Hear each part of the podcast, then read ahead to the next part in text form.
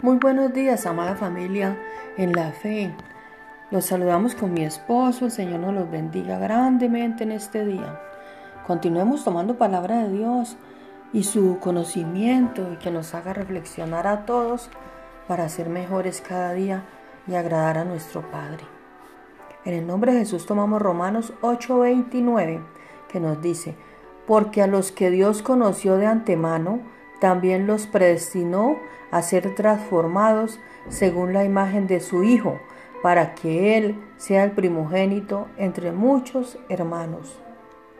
La mejor meta que puede tener un cristiano es ser semejante a Cristo. Jesús es la imagen expresa del Padre y estamos llamados a seguir sus pasos. Él vino como pionero de nuestra fe para mostrarnos con el ejemplo cómo podemos vivir tenemos la oportunidad de comportarnos con la gente como lo hizo Jesús. Nuestro objetivo no es ver cuán exitosos podemos ser en los negocios o cuán famosos podemos ser. No se trata de prosperidad, popularidad o incluso de la construcción de un gran ministerio, sino de ser transformados a la imagen de Jesucristo.